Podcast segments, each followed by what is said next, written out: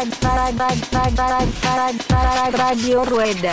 おビールをうんうわうわうわなななビールをねおおすごいおいおおおビールをいただきましたうんうわってくるねガーンってくるねこれおビールをいただきましたうんうわってくるねガーンってくるねこれ IPA だねなんでそんな上から目線なのおえらい上から来るんですななんでそんな上から目線なのおえらい上から来るんですなやめようやめようやめようやめようやめよううんあのそういう場じゃないそうそうそうだよそうだなんでサイクリングポッドキャストなんでねよそうそうそうそうはいはいサイクリングポッドキャストなんでねそうそうそう Radio Rueda. サイクリングポッドキャストなんでねそうそうそう Radio Rueda. サイクリングポッドキャストなんでねそうそうそう Radio Rueda. Radio Rueda.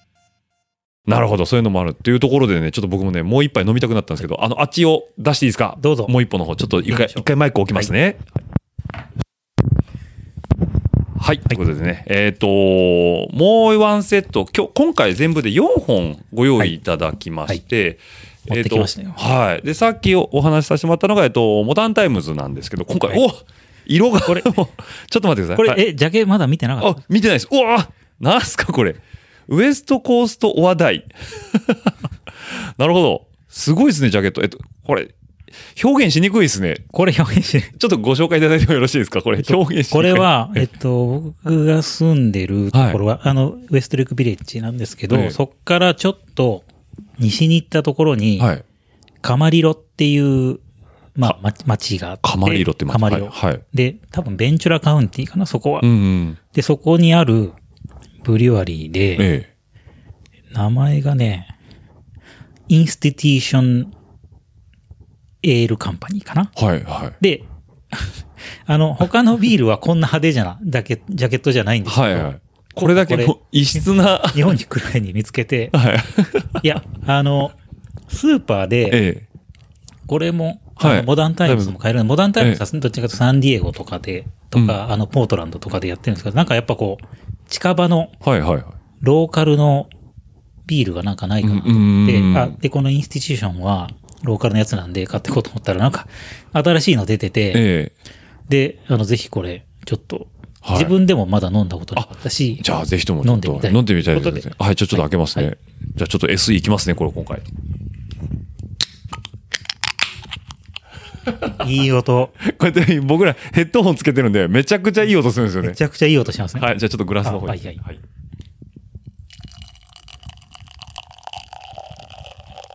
いや、いい音するな。はい。はいしずりましたかねはい。あの、リスナーの皆さん、これ。しずってますね。金曜日の朝に皆さん聞いてるんですそういうことですよ。はい。というわけで、こう、これだからビールの名前がウエストコーストオアダイってことですね。そうです、そうです。はい。ウエストコーストもしくは死ぬかという。ウエストコーストか、し、しかと。ジャケットがですね、えっ、と、モヒカンの中年のおじさん、タンクトップ姿のおじさんの目がものすごい泣きながら、泣きながら飲んでるということで、じゃあちょっといただきます。はい見た目はすごい、あの、ピルスナーみたいな、透明感あります透ね。明感ありますね。じゃあいただきますね。おわこれ、アルコール度数高いですよね、多分。どうかな？どあ、あ、でも7.1杯か。さっきと一緒ぐらいかさっき。と同じぐらいですね。ホップの苦味が。苦味もあるし、ちょっとこう、うん。フルーティーっていうか酸味もあって、結構複雑な味。そうですねなんかなんか飲んで、うん何、何口か飲んでいくと、またちょっとこう、変わった感じに。あれ、フルーティー？あれ、俺下パカになってるかな？あの、ホップの苦味が強くて。ああ、でもそれわかります。うん。あ、ちょっとやっぱり何口か飲むと変わってきますね、舌触りが。うんうん。あ、これすごいわ。でも、あの、ザ・ホップって感じが僕はしますね、印印象としては。ップの感じががしますね。しますね。へえ、 Insti、Institution Ale Company さんそうということで、はい。いや、まあローカルの。はいはいはい。わ、すごい。いや、だから結こ構このうん缶で、その紙ではいはい。あ、そうですね、はい。巻いてあるのは、結うん構その、こういう普段ず、その Modern Times みたいな、はずっとレレギュラーで置いてある。で作ってるやつはちゃんとプリントしてあるんですけど、紙のやつは結構小ロットだったりとか。そうですよね。かこれだから、しかもこのベースの缶も黒い缶をわざわざ用意して、それにこの、そうです、そうです。まあ、今回の多分スペシャル増上のそ、のえっ、と、ビールにモチーフを得たステッカーが貼ってあるということで。いや、わかんない。なんかのリサイクルかもしれないですけど。剥がしたら。いや、でもすごいですね。これ、面白いなあ、日本で多分入ってきてないですこれよね。は入ってきてないと思いますですね。よね。まあちょっとリサの方にはね、また写真撮ってね、はいはいあの見れるようにはさせてもらいますけども、い、かんせんこれだこれと。スーパーに並んでたら何なんだと思いますよね、これ。なんだこれと。いやー、いかに持ってか。でも確かにこれ、あの、あっちのスーパーで売ってたら僕も手に取りますね。間違いなく。結構こういう、うん。あの、季節ものとか。はいはいはいはい。だからあの、10月になると、うんもう何でもパンプキン味になったりとか、ハロウィンにハロウィンの寄せてくるって寄ことですね。せてくるとか、えスイカ味とか、はいはいなんかもー、何でもありう、ななんん、なんかこう、季節限定のものをうんいっぱい作るんで。はいはいはいだかはら結構その、い。うん。ビール売り場行っても、うんいろんな味のやつが、はいはい。行くたびにいろんなものが見つけられるみたいな感じのあ。、面白いですね。それは結構面白いです。うん日本よりも、日本も結構あるじゃないですか。秋味秋味とか、はいはいはい。なんかそ、その冬の限定のやつとか、それよりももっと頻繁に、いろんな会社がいろんなもの出してくる。しかもなんか日本のビールよりキャラクターが濃いですよね。濃いですね味一個一個に対しての。うん。なんか、やっぱり秋味って出たところで、まあ、確かに、なんとなく雰囲気はわかるんだけど、どう違うって言われると、まあそんなには、変わんないでしょって言うけど、こっちはもう露骨に、露骨に変えてきますからそうですね。遊びのビールみたいな感じが出てくるんで、非常に面白いところはあるんですけども、だからこれ、いやーえ、あっちって結構ビール見られるんだ、まあ、おさむさんビール好きですよね。ビール好きですね好きですよね。やっぱスーパー行って目移りしちゃうんじゃないスですか。ーパー行くと、もうビールの棚がブワーってあって、で、そこでこう、6缶とか4缶はいとか、はいはで、多いやつは多分12缶とかうん15缶が段ボールに入ってうん売ってるみたいな感じで、で、大体このクラフトビールとかは6缶とか4缶とかの缶。はいはいはいはい。まあ瓶もあるかな。でも最近缶がもうほとんどメインで。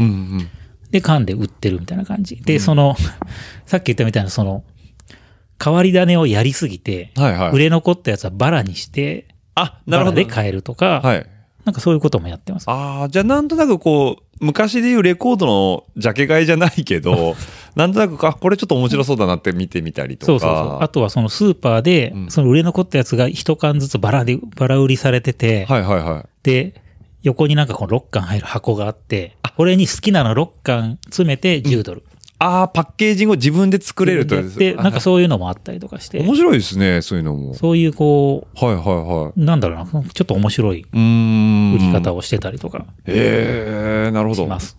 じゃあ多分そこのスーパーのバイヤーさんが多分いろんなところでこう、買い込んできたりとか、とか仕入、れたりまあ、あとは勝手にその、ビール会社がもうこれ作ったから売れと。あ、なるほど。営業にみたいな行ってのもある置いてくれと。うん。だからそういうちっちゃいブリュワリーで行って飲むのもいいし、スーパーでこうやって選んで飲むのもいいし、そうそう、それこそあの、何でしたっけあれグローラグローラーですね。はいはー。い。グローラー買って、ブリュワリーに持ってって、うんうんあの、詰めてもらったりとかも、普通に、あの、できるし。はいはいはい。はいい、やー、素晴らしい。まあ、要はコーヒースタンドってよくあるじゃないですか。はいだからビアスタンド的なものもあるってことなんですね。そうますあ、ると。ビアスタンドとか結構、うんそうですね、マイクロブリュワリーがいっぱいあるんで、うんそこでちょっと飲んで、っ。ていうのは普通に、あの日常として日常としてあるみたいな感じで、で、スーパーでもいろんなのが売られてて売られてるってことですね。面白い。でもこれが多分多分、普通にこの辺で輸入しようと思ったら多分これが 2000円とか3000円とかしちゃうんでしょうねあそかもし。れないですね。まあ2000円するかって。でも、これクラフトビール結構まあまあうん。値段しますね。しますよねこれ何ドルルぐらいですか？こ ?4 本パックれではい。13ドルから18ドルぐらいします。だから2000円ぐらい？ら2000それなりに1000 1500円とか2000円ぐらいするんで、うん普通にやっぱ一貫500円以上してる。500円以上しますなんでめちゃくちゃ安いわけじゃなくて、うんでもその、えっと、バドワイザーとはいはいか、そのモデロとか、うん。あの、そういう、いわゆる普通の、日本だと、キリンとか、そういうのはもっと安いですけあど、なるほど。こういうクラフトビールはそれなりに、うんうん。まあ単純に作ってる量が違うしっていうところそうですすでねね。。僕もなんか不思議なんですけど、海外行って飲む朝日がやたら美味しいんですよね。あ、そうですか。うん、なんか、いつも変なもの飲み 飲もうと思って選ぶんですけど、あの、最終的にはなんか帰国直前とか疲れちゃって、朝日と、なんか安心する。安心しちゃうんです。あの、ビアパイントに漢字で朝日って書いてあると落ち着くとか思っちゃうんですけど、確かにこう、色物があってね、非常に面白いんで、ああ、そういう生活がね、普段で取れるっていうのはやっぱいいっすよね。選択肢も多い。多いってことですよね。で、気になるやつをこう取って飲んじゃう取って飲む。ああ。で、まあ、車も、まあ言ったら自己責任のうちは飲めるからというところで、あれなんですよね、ベロベロに酔っ払うまで飲んじゃダメだっていうんですよベロベロに酔っ払うまでは、それは多分お店に止められますね。だおお前大丈夫か？そんなもん大丈夫かとそんなにの。水水飲むかと。はいはいはい。みたいな感じで。だから日本人みたいに、あの、要は、ウェイって言って、その辺で植木でガーッて出てるのは絶対ないんですよ絶ね。対ないですね。だからあの渋谷メルトダウンはあんなに盛り上がってるんですよね。海外から見ると。そこまでやるとええ、だらしなっていう感じなのねあ。あ、うんなるほど。お前な、そういう飲み方はっていうお。前そんな飲み方すんなと。うん。みたいな感じにはなると思いますね。だどうなんですか？ガッて飲むのか、こう、結局、ここれ、今回もそうじゃないですか。はいウエストコースト話題もそうなんですけど、あの、結構味が濃いから、こう、しみじみ飲む感じなんですかね。だから、まあ、最近一気とかするのかわかんないですけど、うんああいう飲み方はまあないです。ないですよねだからしみじみ、味わってち飲むび。まあ、ちびちびまでいかないですけど、まあ、食事しながら、飲飲んでだからまあ飲んだ終わり、みたいな。こっちみたいに、ウェーイっつって、ガーンはなウェい。イは、まあないですね。うんまうんあ、あとそうそう。会社のそのイベントはいはいはい。とかでもその普通にお酒出てくるんで、あの、昼間とか夜とか、その会社の中のとかでも。なんで、普通にみんな飲むっていうのは、ああ、もう文化文化としてはある。昼飲むんですよね。なんか商談は昼飯でするとかいう人もいるじゃないですか。いますねう。ん。で、そこでもちゃんとお酒も飲んで。まあ、だから飲む人と飲ま飲まない人。うん。だから飲んでも結局だらしなくならないからだらしなくならなかったら、まあ、いい。いいんじゃないかうんと。だから車も、まあ、ダメだけどいいみたいな。だから、あと、あとはその、道が広いんで、はいはいはい。運転しやすい。あだから日本みたいなキツキツ。はいはい。ワンミスビッグロスみたいなことがない。全然そういうのないし、うん。まあ、ただやっぱりこう、飲んで、やっぱり人をね、怪我させちゃったりと迷惑かか、けちゃうとかっていう人はやっぱでも結構責められますね。ああ、そうか。お前だから人としてダメだ。このダメ人間がみたいな。ダメだはあ、はあはあはあ、っていうのはあります。あるんですね。ううんーん、なるほど。まあ、それがゆえにちゃんと正しいお酒との付き合い方をしていきましょうというところが、このアメリカのいいところなのかなというふうにも思うんですけども。なるほど。まあね、そんなちょっとね、特殊文化な国ではあるんですけど、こと、僕からすると、国内にずっといる人間からすると、はいコロナってあっちどうなんですか？大丈夫なんですか？っていうところなんですけど。大なんかみ,、ま、みんなマスクしてない？マスクしてないですね。あ、だからこっち来て、ええここ来る前に、えマスク忘れてて、あ、あ、で、電車乗る前に、はいはい。おマスクマスク。してなかったと思って一回はい戻って、ええマスク取りに帰って、うんだから昔は、最初は、マスクしてました。あ、あってで、みんなやっぱ家の外出たらマスクする。うんうん。で、その、なんでしょうね。なんかそのコミュニティのはいはい SNS みたいなのがあって、うんうんなんかそこで、おみんなマスクしろよみたいな、はいはいはいはい。なんかそういうのがあのうん飛び交ってたりとかええしてたんですけど、はいもう今はマスクしてない。してない。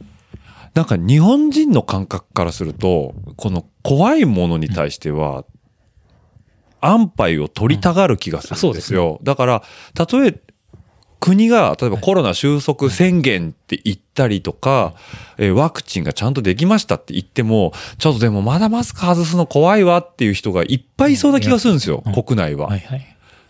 保守的な人が多い。アメリカはそういう風潮じゃないってことなんですね。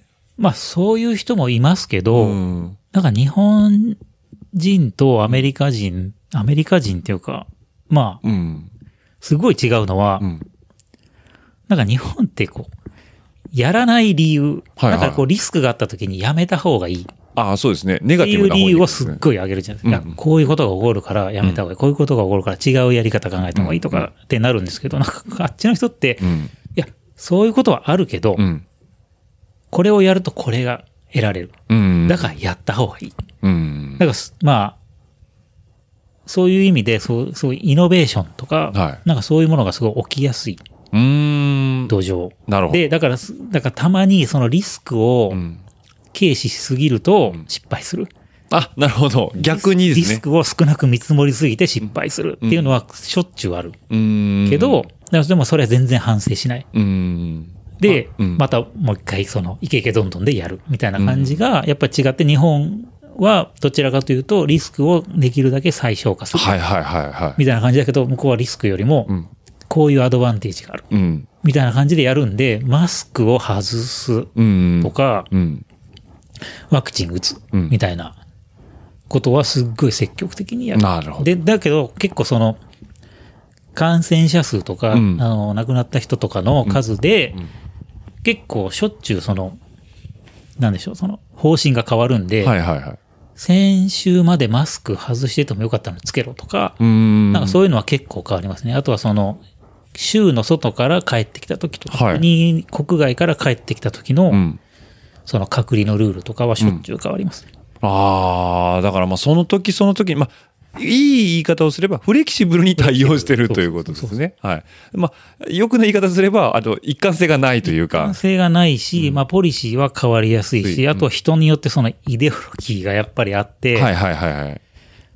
その科学を信じる人。うんうんうんだから、でもやっぱりその、まあ反ワクチンじゃないですけど、はいはいはいまあそういう人がいっています。でマスクしない。うんうんうんで、店の前にマスクししないと入店させないって書いてあるのに、全然マスクしないで平気で入ってくる人。はいはいはいはい。でそういう人ってちょっとやばいからうん、誰も注意できないみたいな。あなるほどね。あの人はちょっとおかしいぞと。そうおかしいぞと。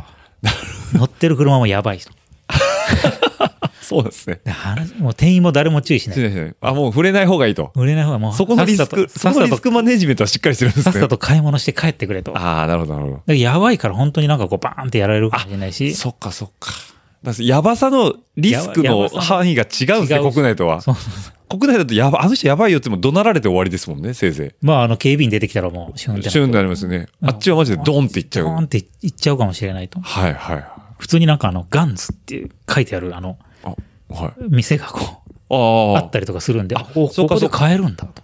そうですよね。あっちってだから、モテれるんでね。もモテますねモテますもんね。はいはいはい。まあ、多分、ロサンゼルスとかすっごい少ないと思いますけど、うん。保守的なあの、南部とか中はいはい中西部のああ、そうかそうか。州とかに比べるとと、でも、でもやっぱ売ってるとこあります。あるんですね。だから本当にあの、クラクションとかもうん、車の、はい。できるだけ鳴らさない。誰が運転してるか分かんない。あ、そうかそう。うかつに鳴らしたら、で、なんか、逆上されて、はい。何になるか分かんないから、もう本当にあの、赤信号で出ない奴がいても、ちょっと、ちょっと待って、待って。でよっぽど出なかったらペッてやる。あしかも申し訳なさそうに、しかも、あおばあちゃんだなと思うから、やるみたいな感じの、注意しないと本当に危ないんで、だからそういうこう、まあコロナでマスクしうないっんていう人もいますけど、うんなんかそういうところはちょっとこう、気使うっていうか、なるほど。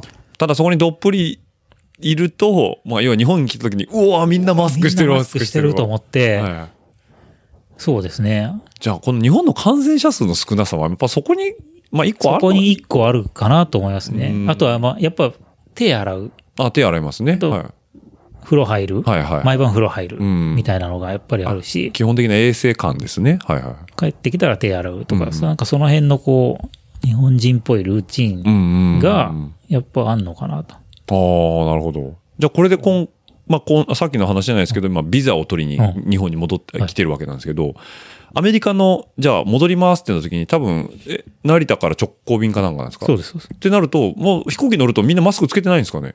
や、つけてます。あ、そこはつけてるんですねあ、そこは多分に、あ、あ日系の会社だと多分つけてる。多分他もつけてるあ、ゃなないんかなか、JAL、アナとかだと、あれだけど、まあ、パン、パンアメリカはないか、今。えっと、なんだっけ。えっと、ユナイテッドとか、ユナイテッドとかはいはいアメリカンとか、あうんあとデルタはいはい。かな？アメリカの会社で直行便あるの。あの辺だと CA さんとかはもう普通に、いや、多分つけてるんじゃないあ、かな。つけてはいるのか。はあ。まあ、その辺がちょっとお国がはでも、その、ついてからは、うんその隔離とかはない。ないです、ね。でも、アメリカは一応、フライトのうん1日前に PCR 検査を受けてねっていうのはあります。うんうん。まあ、日本も、あの、フライトの72時間前に受けてくださいっていうのはうんありますけど、アメリカも一応そういうのはあります。ああ、なるほど。はい。ちなみに今回日本に戻られてきた時には隔離期間がない。隔離期間はなかったです。それはもうルール上そうなっえっと出ましたっけ、すっごい、なんかあの、い前年末ぐらいからルールがもあっち行ったりこっち行ったりしますよう、ね。何週間かおきに変わって、ええで、こっちはもう、あ、ビザそろそろ更新しなきゃいけないから、はいはい。なんとかこう緩和してくれと思ってて、うんうんで、あのー3月から、はい。えっ、と、アメリカとかほ含む他の国で、うん。指定の国があって、はいその指定の国から帰ってくる人で、3回ワクチン打ってる人は隔離なし。ああ、なるほど。で、に、うん。えっ、と、3回打ってない人は、うんえー、あれなんだ、7日間。あ、短くなったんですね。で、はい。7日間も自主隔離なんで、あ、強制隔離じゃないっていう。あの、自宅とか、はいはい。ホテルとか。あの、ホテルとかうんで行ってます。で、それ、それ、それ以前は、うんあの、3日間とか、週によって3日間とかうん6日間の強制隔離で、うんうん。あの、みんなあの、アパホテルとか、はいはいはい。あと、どこだったっけな？どっかのうん寮。はいはい。寮寮？とどっかの会社の寮とかなんですかなんかどっかの大大学の寮。はいはとかに入れられてい。と、りあえず壁と屋根と布団があればいいだろうぐらいの勢いですよね。で、部屋から出てはいけないと。で、はい。あの、3食、はいお弁当で、ドアノブに下げてある。囚人じゃないですか、もで、それが放送があったらそれを撮るみたいな。放送があるまで撮れない みたいな感じのやあやつがあってう。、はいはい。なんかやっぱ最初すっごいひどかったみたいで。そりゃそうですよね。だって人権ないじゃないですか、そんなもん。で、弁当がひどいと。ああ、なるほど。で、弁当は冷たい。はいはいはい。とかってみんなが、だから仕出し屋さんが適当に作ってでね言ったら、はいなんかちょっと改善されたみたいで、なんか日本がなんか多分税金で、はい。皆さんの税金でね、えなんか1500円までは出す。え。なるほど。で、あの、ホテルはお弁当をその、隔離してる人に支給してください。指定してくださいみたいなは感じがあって、で、か改善されて、なんかど、品川プリンスかな？どっかはなんか崎陽軒のお弁当とか。おおいいですね。シューマイが出てくるわけですね。そうそうそう。はいどっかは仕出し屋さんのお弁当とかって改善されて良くなって、でもそれをね、1月ぐらいから毎日あの、ツあ、動向を見て。隔離弁当。今日何の弁当食ってんだろうみんなと思って、明日は我が身だから。そうですよね。どの弁当支給されるんだろうと。で、みんなが弁当冷たかったと。ええで、そのライフハックで、えビニール袋に入れええて、お湯に沈める。え。だから、お風呂のお湯溜めといお風呂にて、浸水しないようにビニールに入れて、沈めるとか、あとはその湯沸かしのポットの上に置く。はいはいはいは僕はもうこう、先輩たちのこい。先人の知恵う、がライフハックを、ライフハックをもうね。毎日見てたんです。で、なんとか、はい。それ緩和してほしいなと思ったらうん3月から緩和されて、今回至ると。そうそうそう、今回に至る。ああ、よかったですね。じゃあもう国内な、成田ポンと着いた時点で、もう普通の以前の旅旅行旅行と同じように、普通に出口だかもう。かららそれまではええ。公共交通機関。使用できないっていうんです僕ね。、あの、2020年一回帰ったんですよ。あ、はいはいはい。で、その時も公共交通機関使えないから、うちの実家に帰らなきゃいけなくて、はで、広島なんですけど、で、ロサンゼルスから関空便があったんですけど、はいうん関空便がもうない。い。うんうんうん。で、関空便がね、多分土曜日しかないっああ、なるほど。てなって、はい緊急で帰らなきゃいけなかったんで、うん。で、お、これ、こんな、かん土曜日まで待てない。はいはい。で、で、その時は、関空に降りるためには一回その、韓国のインチョンはい、委員長ですね。にはい行って、インチョンから関空に来る。はいはい。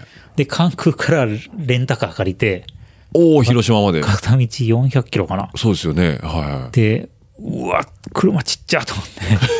そうですね。ずっとアメリカナイズアメ。リカないですね。道狭ーと思って。はいはいで、最初降りたあの、関空の、から、どこだったっけな、あの、あの、大阪に行く道あが、あ、はいはいはい。80キロかな。はいはいはい。持続あ性。違 う遅っおっそうと思って。で、気がついて120キロぐらいでバーッと来て。て、うわ、これ、80キロって書いてあると思って。しかも車もちっちゃいわけですよ。車もちっちゃいし。はい。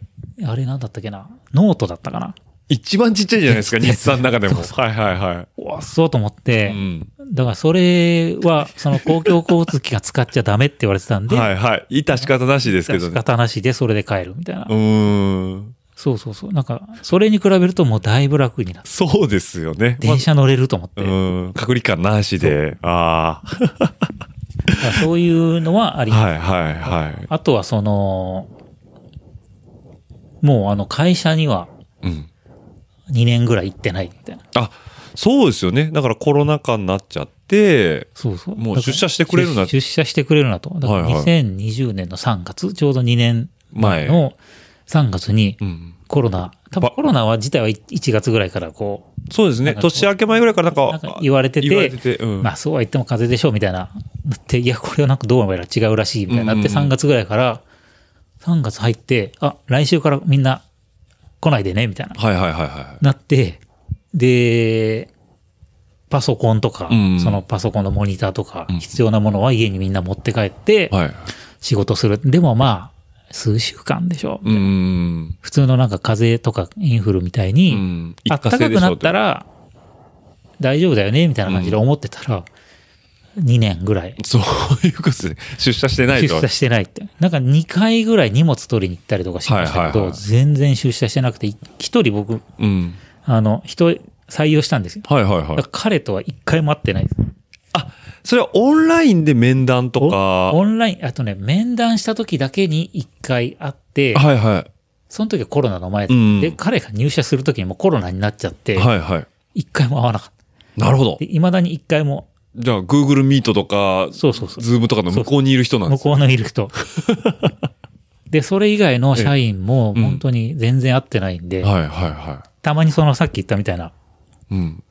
あの、会社の人と自転車乗ったりとかすると、はいはいあ意外と背高かったなと思ったか。久しぶりみたいな画感じ面でしか会ってないんで、はいはいはい。あ、意外と背高いなとか、じゃあ、僕、おさむさんとほんの何年かぶりに今日会いましたけど、その感覚で会社の同僚の人ともそうそう、あ、ご無沙汰してますみたいなご無沙汰し。ますみたいな。そういうのあるんすね。だからそういうのは結構、はいはい。多分日本はまだまだテ、レワークとか言いつつも、まあ、出社しろ文化がありますからね。はい。それが本当に出社、ゼロうんまあ、それはなんか業、業種にもよるのかも業しれない。種に、あ、だからうちも、その、うんブルーワーカーとかだともうしょうがないね。発の人とか、うんその、開発するために機材がいりますとか、はいはい。あとはその、会社の中の物流部門。うんうんうん。だから荷物を受け取ったりとか発送したりしなきゃいけない人は出社してます。そうですよね。デだからそれ以以外はもう、くはいはいはい。来るなと。うん。なるほど。パソコンがあればなんとかなるだろう。パソコンあるんでなんとかなるだろうと。うん。で、まあ、まあ、それなりに皆さん、こう、恩恵を受けたりとか、だから、こう、前はこう、出社しなきゃいけなかったんで、うんうん。あの、なんだろう、自由にこう、歯医者さん行ったりとか、ああ、なるほど。お子さんの送り迎えしたりとかっていうのができなかったのが、まあ割と自由に、あうんのフレキシブルに使えるようになったんで、その辺の恩恵を受けてる人はいます。なるほど。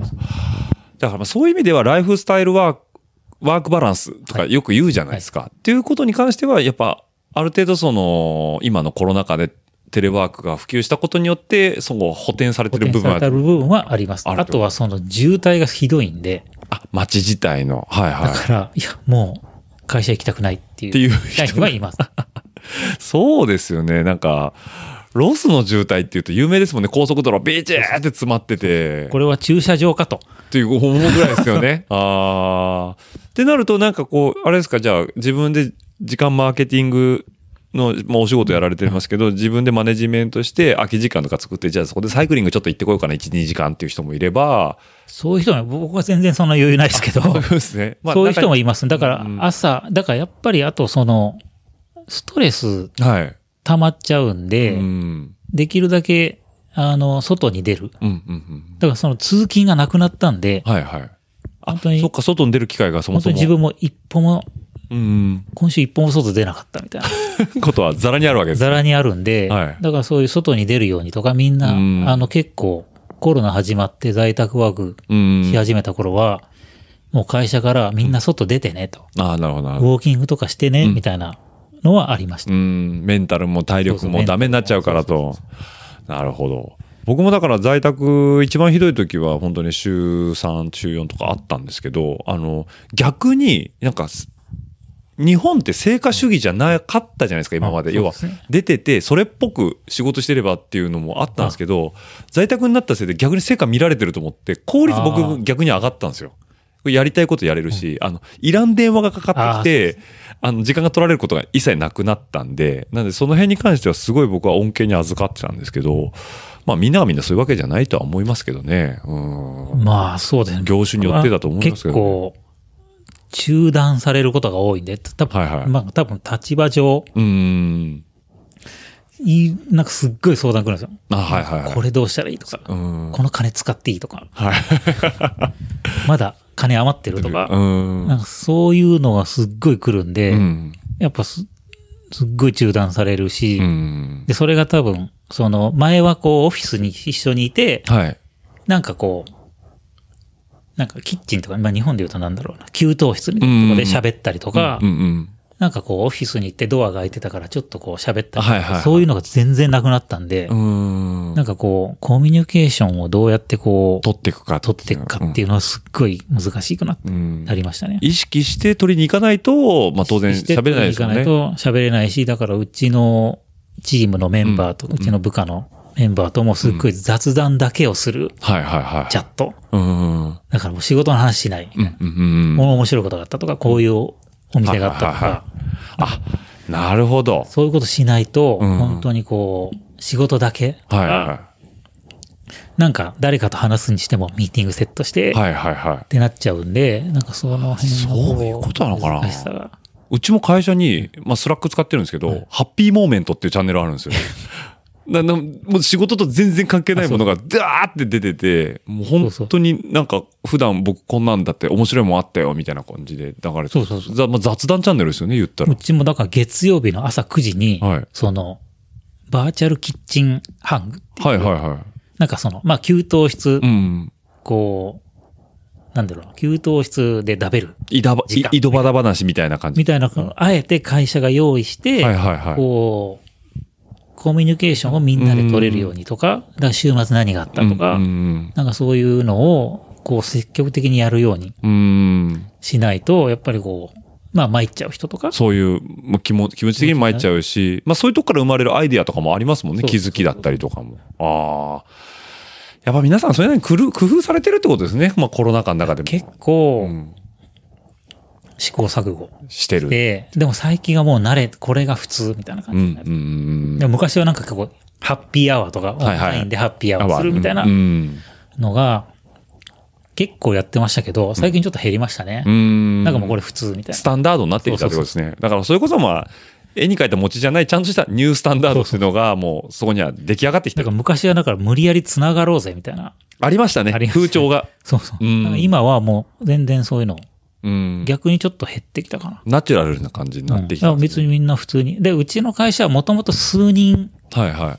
リモートだったんですよ。国も違うところで働いてたりとか、うん時差もあったりとかしてたんで、普通にあのリモートで働くっていうのはうんうん。普通普通だったんです。だったんですけど、それが全員になったみたいな。ああ、なるほど、なるほど。だからそこで無理やり繋がろうぜって言ってたんですけど、うん最近それちょっと、まあでももうこれ普通だよね。うん。逆にそこ意識しすぎると不自然になっちゃうよねってことですね無。理やりなんでそんなハッピーアワー毎週やんなきゃいけないのみたいな。なるほど。別にいいじゃん、分かってんだし、いいみたいな。うん。あ、なるほど。そういう、う、いうお国柄というか、まあ、ねそういうシステムっていうか、スタイルになってくるんですね、やっぱり。だからアメリカはそういう点関に、か点に関して言えば、まあコロナとだんだんもう順応してきてるというところなんですかね。まあそうですね。まあまあ、あんだけ犠牲を強いてって言ったらまあ、わかるんですけど、もうめっちゃ死んでますからね。めっちゃ死んでますからね。び日本とは桁違い桁違いですからね。桁は全然違いますね。まあ、国土も人口も違うんで、一概には言えないのかもしれないですけど、まあ、あとはその基礎疾患あ、持ってる方がが多いという。持ってる人が多いとはいはいはい、かやっぱりそのさっきの話じゃないけど、その医療費。がめちゃくちゃ高いんで、風邪ひいたぐらいって絶対病院行かい。ない。はいはい。だからその、もともと体調悪い人が、もともと病院行く習慣がないとか、うんうんうんってなって、やっぱちょっと手遅れになるとか、なるほど。それで亡くなられる方も多かった。多いってことで。ああ、なるほど。まあね、ちょっとこういう、新規臭い話になっちゃいましたけど、はい。もうあのー僕は早くこういうのがね、やっぱコロアフターコロナになっていただいてね、もうそういうこと。おさむさんはしばらくいるんですよね、向こう。いますね。いますよね。なんであの、まあ皆さん来れるかどうかわかんないいや、もう僕は落ち着いたらね、一度ぜひともね、ロスの方行きたいなと思いますけ多どね、分、あ、そうそう。マウンテンバイクを持ってきて、はい、は RCC でバイク借りる？い。なるほど。ロードは。はい、はい。が、あの RCC のメンバーの方だとうん。いいかもしれない。一番お得でいろんなもの楽しめる。いろんなもん楽しめる。はいはいで、多分、3泊うん5日、うん。あったら、うん。一通りトレイルも行けるし、ロードも行けるし、多分その土曜日とか挟むと、はいそのクラブハウスライド。うんうんで、クラブハウスライドは、あの RCC のメンバーじゃなくても誰でも参加できるんで、オープンオープンライドなんではいはい。そういうのもあるし、うんそこの近くに、あの、ブリュワリーとか、あとその、はいはアウトドアショップとか、その、多うんうん。ラファの、まんまいパトゴニアなんで、うんうん。なんかそういうこう、ショッピングとかはいはいはできるし、い。うん。あとはその、えっ、と、何店かそのゴールデンサドルサイクルとか、あとカブハウスとか、うんうんあの、有名なお店もあるんで、多分、なんか、2、3日いるとそういうとこ巡ったりとか、っうんうん。ていう、こう、ライドプラス、なんかそのバイクショップ巡り、プラス観光みたいなのも、まあ3泊。3泊5日あれば最低でもできる。ああ。まあ2泊4日だとちょっときついき。ついですね。ああ、なるほど。みたいな感じで。だからまあ移動含めて1週間ちょっと見てれば、あればうんいいかな。あとだから4連休とかそういうのがあった時にはい1日有給足して、まあ5連休とか5連休して、まあ仕事終わったらすぐ飛んでって感じで。だから東京にいると、うんあのー夕方発なんで、そうですね。はいはいはい。だからちょっと早く出て、うん。フレックスかなんかで少し上がって。とか、午前、午後半休して行くとかってなると、逆に、よ、4日ぐらいで。使えますよね。ああ。でなるほど。まあぜひいや、僕はね。来ていただいてとか、まあはい私がいなくても、うんうん。こういうことしたいとか、ここうん来たいとかってなったら、うん。全然、そうですね。コンタクトしていただけたらうん。まあ、あとは RCC 会員の方であればね、まあ、あの、グローバルコミュニティなんで、まあ、向こうの人に、それなりにコミュニケーション取れれば、いくらでも紹介していくれそうなも、あの、んそうそう。あと、その、だからライドで、んやっぱこう、ささっき言ったその、自己、自己責任っていうか、はいはい。もう、自分次第なんですよ、何でも。だから、積極的に発信しないとか、うん。うんうん。アピールしない人は、うんもう完全に置いてかれます。淘汰されていってしまうってことですね。だから、そのクラブハウスライド行っても、うん。他の人と喋んないと、はいはいはい。ただ集団の中で一人で走ってるポツンとしてるだけで、あ、なるほど。で、なんかストラバで一緒に走りましたみたいな、残るだけで、あはいはいはいだからそこで喋、喋るっうん。コミュニケてーション取るいうのがすっとごい重要になってくる。重重要だし、なんかそこ結構苦労する。だから自分うんもその、クラブハウスライドで友達できたりとかして、あ、知ってるやつが今回来てるとかってなると、うんでも知ってるやつが誰も、あ、今日誰もいないじゃんと。っ はいはいはいはい。て言った時に、あ、何？みたいな。うーん。何なの？これそれどうしたの？え、うんバイク、か新しいの買ったよね。うんうんで2020年にバイク買えんの？みたいな。うん。はい。そういうすっごいみんなくだらない話。から始めて、え、などっから来たの？みたいな話とか。で、僕、シエロ乗ってるんで、はいはい。え、な、それ何みたいな。ああ、そうかそうかそうか。だから、ちょっと、向こうの人からしてみてもシエロっていうのは少しこう、ニッチっていうかニッチ、っていうか、アメリカ、アメリカのブランドなんですけど、うん見たことないけど、みたいクリス・キングですからなね、言うてで、僕の、あの、シルバーなんで、え、はいチタンみたいな。あ、なるほどね。パッと見て、それ何なのみたいな。何なのみたいな。で、そういうところが話し始まって、っうんうん。ていうのを、あ、あの、シエロです。あ、なるほどなるほど。クリス・キングです。以上、みたいにななっちゃうと、うんもう膨らまないんで、ああ、なるほどなで、そうすると、次から話しかけてもらえないんです。あ、こいつ喋んねえなど。。喋んねえな。面白くねえな、みたこいいな。つなんか、なんかどっかから来たみたいだし、うんみたいな、なっちゃうんで、そこで、こう、どんだけこう自分のことをアピールできる。アピールしてはいはい。喋れるかっていうのが結構ハードル。コミュニティ力が問われますね、それは。でもだ、まあ、だっても大丈夫です。この、友達多い。あまあまあまあ、あの、だ僕はどっちかというとビジネス会話しか英会話できないんで、まあ、ビジネス界隈じゃなくても、だから、こあまあだからう、いうことやってますよとか。あまあそういう、そういうことは言えますけど。だから、え、何それ？何何？語学力としてですねこの、ルエだって、みたいな感じの。はいはいだからそういうところが発展してう、ん。フックがちゃんとがあって話できるとと、いい。広がっていく感じですね。あとその、ロサンゼルスはう、ん。いろんな人が来てて、で、あの、ラファのライドってう、ん。うん。すっごいいろんな人が来てるので、はい本当に僕も、最初入った時に、いや、先、先月来たばっかり。っ。て言ったら、あ、私もどっかから来た。うん。とか、その、アメリカ人じゃなくて移民の人もいっ。ぱいいるし、はいはいはい。なんかそういうところで、その、お互いの気持ちがわかる。あ、境遇が似た人が多いってことですね。なんで、あの、そういう人が見つかるとうまく、僕も友達になった人はそのオーストリアから来たりとか、うんインドネシアから来てる人はいはいはがそこで友達になって。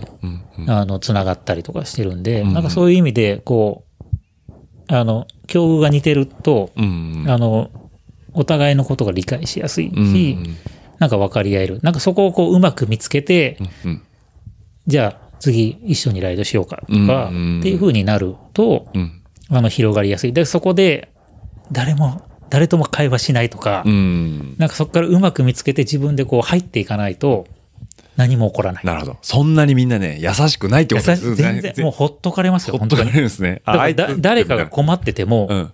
ふーん、みたいな。え、え、何？みたいな。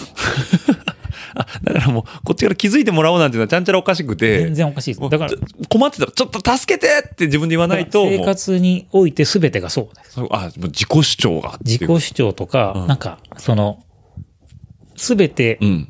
あなた次第。はいはいはいはい。だからその、コミュニ、コミュニケーションとかうんうんできる人うんとか、いろんな人を巻き込んでいける人はうんもやっう、ていけるとすっごい楽しい、やっていける。はいはいはいはだけど全てがなんか誰かがよ、なんか最近ね、なんかツイッターでなんか見たんですよい。ね。うん。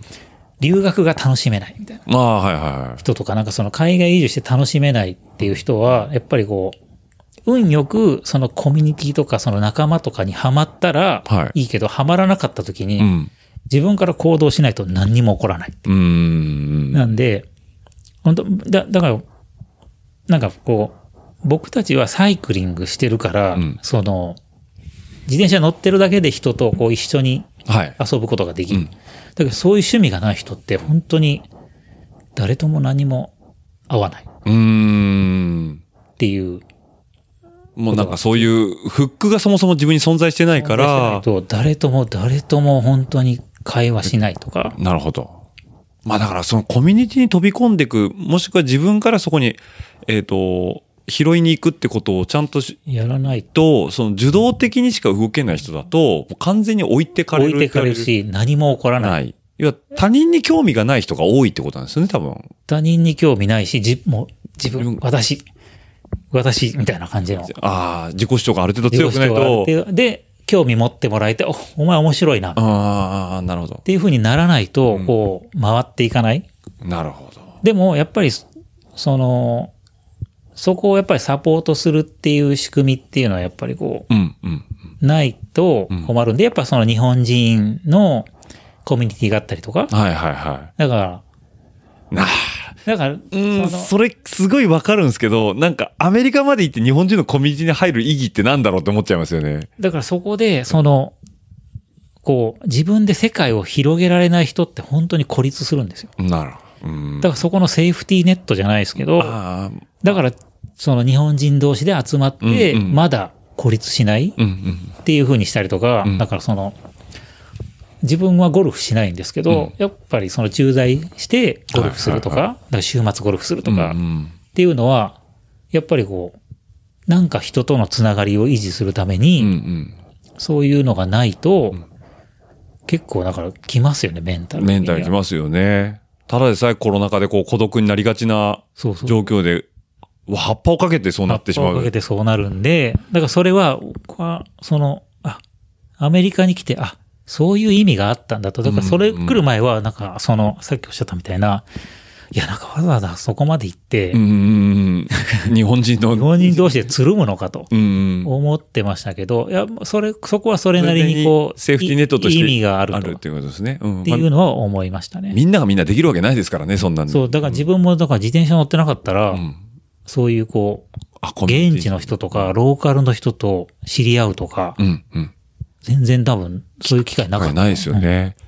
まあその規模じゃないですけど、僕も自転車乗ってるおかげで東京に来てもこんだけ友達と遊んでもらえてるっていうのはあるんで、やっぱ自転車がフックになってる感覚っていうのはすごいありますよね。それ、は、もともと日本にいた時から、その、うん。会社にいて、会社にそれなりに人数いると、はいまあ趣味が合う人とかいるけど、なんか自転車に乗ってその、初めて会う人とか、うんうんうんだけど同じこう趣味があって、で、自転車ってそれなりにこう、いろんなものを要求する時間の自由度があったりとか、はいはね、その自転車ってそれなりにするんで、い。うん。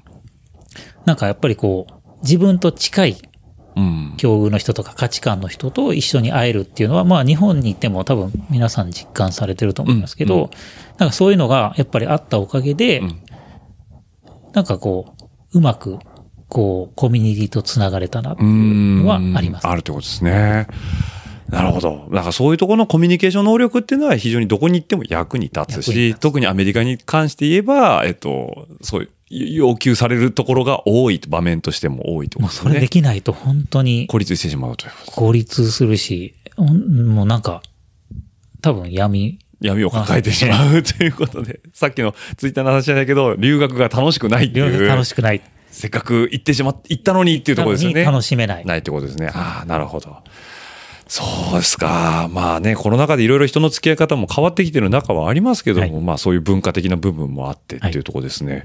なるほど。ちょっとね、今日は、あの、いい話をいただいてますけども、はいまあちょっとね、いい時間、お時間になってきましたけども、なんか、あの、おさむさんから告知やおすすめなんかあれば、この際、告知？リスナーの方にとか。ないです。もう完全にもう無茶ぶりですからね、今これ。まあ今無茶ぶり無です、ね。茶ぶりですね。おすす、なんかおすすめでもいいっすよ。なんか最近これ面白かったんだよとかなんかあれば。うわあ来たな、これ。ちょっと、まあ、そもそも収録しますって今日言いましたからね、僕ね。そうですねはい。本当ええと思って。いや、ビール持ってって、まあ飲みましょうか、あ飲みましょう、みたいな。いやいや、もううち来たらもう、あ、じゃあ、あの、主張ですよ、それこそ。あ、もう回しましょうか、みたいな。え、マジで？と思って。いやいやいや。なんか、最近じゃあ、なんか見てて面白かったものとか、あります？あんまり、最面白かった。最近、あれですね。はい。あちょっと待って。時間が全然ないんですけど、ええあのーコンテンツ、なんか、なんか動画作ったりとかう、んうん。あと、もともと写真すごい撮ってて、あ、そうですよね。写真撮ってましたよね。写真撮っててええだからシクロクロスもとか写真撮ったりするのがすごい楽しくて、なんかあれすごい独特の文化あるあありますね。うん。なんかそういうのが楽しくて、うん。なんか時々その、ロサンゼルスでトレイルライドやったりとかして、その、こう、GoPro とかはいはいは使って写真撮ったりとか、そうん。全然時間ないんですけど、うん。なんか撮るだけ撮ってうん、編集する時間が全くないみたいな。い。じゃあ今素材をストックが溜まり続けてる素材がス。トック溜まり続けてて、うんいやもうこれもう古すぎるしやめようかみたいな。いやいやいやいや、記録ですよ。やっぱりそれは。で、いや本当に本当に、あの、日本いる時に撮ったはい。ライド天竜のはいは動画をまだ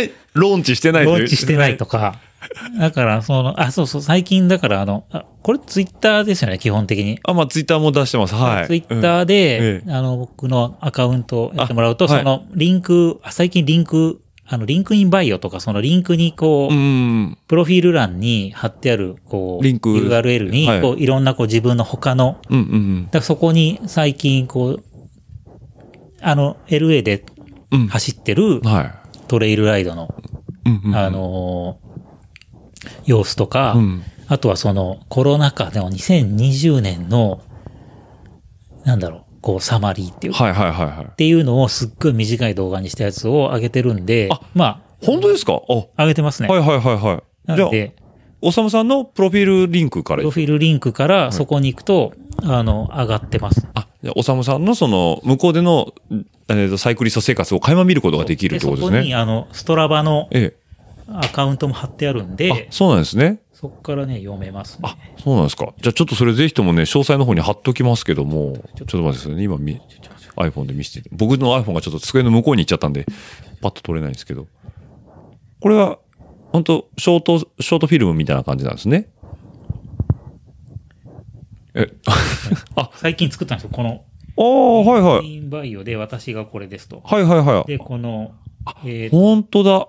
ロサンゼルスを拠点にしてるサイクリスト、元エンジニアでマーケティング。あ、時々コンテンツクリエイター。あ、なるほど。はいはい。だから自分の自己紹介ってことで。で、あの、このトレイルライド。はいはいはいします。うーん。だからまあ、おさむさんがやられてるいろんなその動画だったりとかっていうのをここに、そう、ここに、あのこれは2020年のはい。コロナ禍での、あ、サイクリング模様だったりとか。はいはい。で、YouTube リンクがあって、で、その後に、あ、この LA サックスのサイクリング。ああ、さっき言ったやつね。ではいはいはこれい。がその、うちの近所にあるザ・スネークっていう、はい。あの、場所があって、ねえあの、スイッチバックがいっぱいあるとこ。ああ、はいはい。ザ・スネークってことですヘビヘビね。みたいになってるとこがあって、うんうんそこから撮った雲海ああ、確かに綺麗。とか、この、さっき言った、あ。はいはい。RCLA のエンド・オブ・イヤーライド。はいはい最後にブリワリに行く。うーん。みたいなところの、そのストラバのはいはいはい。ライドログとか、ああとその、インスタ、インスタ各のやつと、あと、あの、ウェブサイトがあってあ。、あ、はいはいはい。あんま更新してないです。あ、おさむさんのウェブサイトがあるんですね。はいはいはいはい。そう。あーあ、おさむ伊藤 .com ですね。で、なるほど。じゃあ、こここ、こ行ってもらうと、おさむさんのコンテンツが一通り見えるよという。で、あの、まあ、コンタクトしていただければ、はい。あの、こういうことがありますよとか、なるほどな。まあ、紹介したり、タイミング合えば、か LA にいらっしゃったら、まあ、あの、タイミング合えばアテンドしていただいてアテンドし。ますよっていう。なるほど。今日の話にちょっと興味があった方は、そこ覗いていただいて、おさむさんがどんなはいニューヨークでサイクリスト生活をしてるかっていうのは、もうそのツイッター、ツイッターのリンクから見れるということですね。それ以外はもうくだらない。いやいやいやいやいや飯の話、大事です。グルメは大事です。飯の話と、はい。愚痴の話。愚痴の話ということで。仕事の愚痴。いやもうね、ツイッターぐらい愚痴言わせてくれよって話ですからね。はい。いやー、なるほど。じゃあもうそこで垣間見れるということで、はい。ぜひともね、はいあのーリンク貼っときますんで、あの、リスナーの方フォローしていただけると、今コロナ禍でアメリカはどうなってるんだっていうのも少し垣間見れるかと思いますんで、はい。はいじゃあそちらの方、おすすめということで。は。はいいどうもありがとうございました。はいいえいえもう本当にね、いい時間になりましたね。いい時間になりましたね。どうしましょうね、これ。2話でいきましょうかね。か、まあ、あの、詰めて1話にするか。まあ、そこはお任せ。そはい、そこはちょっと僕の方で、はいえー裁量をちょっと持たせていただきますので、ただ、あのーうちのポッドキャストの売りとしては、はいほぼノーカットでいくっていうのが、まあ、さっきのビール取りに行ったまあぐらいなもんだと思いますけども。はい。というわけで、じゃあちょっとこの辺で。あと忘れてたえ、何ですよ、何ですあと忘れてた何ですかビー、あ、アメリカに来てビールを買うときに、はい。あの、これ、4缶パックとかで売ってるんですけど、うんうんうん。15ドルとかっていうのが12ドルとか13ドルとかって安く売られてるときあ、はい、ディスカウントされてで、。それはね、買わない方がいい。あ、なんでですか？古い。鮮度が。そう。ああ、だからこれう。買うときも、これ多はい分2月に上手、缶。これ下に書いてあるやつですかそうね。あ、はい。カン、カンネットってか、要は入れたよっていうのが、っていうのが22年の2月の21日。そうそう。あだから本当に。一月経ってないですね本当。に出てくる前。はいはいはいはい。だからこう選んで、だからこれローカルのやつで、あ、はいいいの見つかったと思ったけど、うんちょっと待てよと。うんだからこれそこを見ええて、あ、はい新しいやつ。詰め、でいつ詰めたんだこれはと。うん古いやつ買うと、うん飲んで最後にこう、洗うと折りが出るんです。ああ、なるほど。はいはいはい。もう、だから、あの、皆さんアメリカに来てビール買うときに、あの、値段で買わないように買。わないようにと。鮮度が命。鮮度は命でうん、裏見てうん、いつ缶詰されたかと。これだから、表示義務があるんですよね、多分裏側にっていう。だから絶対みんな、ちょっと分かってる人はこうちょっと見てて、あまあこれ、ああ、これちょっと本当さ、最近ならここ一月以内で入れてんなとか。であ安くされてんの分かったと。だと思って。あー古っみたいな。大事っすね。それ大事。それちょっと言い忘れてました。なるほど。そこはね、やっぱちょっと大事なんで、あの、やっぱビール飲まない方、ちょっとあの、伝わりにくいんですけど、ビールってものすごい鮮度が命なんで、あとはなんかタッパーにつながってると、タッパーをどんだけメンテナンスで綺麗にできてるかっていうので、味が全然変わるって言いますから、うん。そう。これはもうおさむさんからのねいいいい、最後のメッセージということで、もうビールは、最後って言うともう今後いなくて死んじゃうみたいになってるんですけど、今今日、今回えーのメッセージとしては、はいえー告知はおすすめじゃないですけど、えっと、忠告として、ビールは鮮度がビールは鮮度命。缶の底を見ろと。缶の底を見ろと。はい。値段に騙されるなということですね。はい。ウォールマートとか行って、お、安いね、これね。スーパーとかでも安。なんか、あれ？安ってあるんですけど、不自然なんですね、その安さが。